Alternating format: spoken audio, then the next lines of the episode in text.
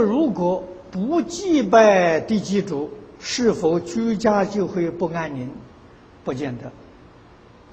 啊，地基主要有这种权利，祭我就保佑你平安，不祭呀就不保佑你，给你带来灾难了。这个地基主就不是正神。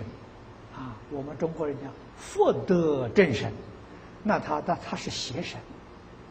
啊，邪神。在家里头就有麻烦了，啊，所以这个是呃不合理的。你不祭拜他，如果你的心善行善，他还是要保佑你。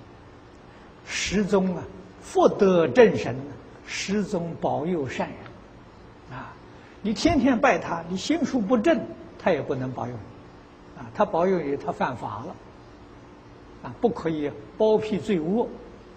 这个道理要懂，啊，这个祭拜呢，人情之往来，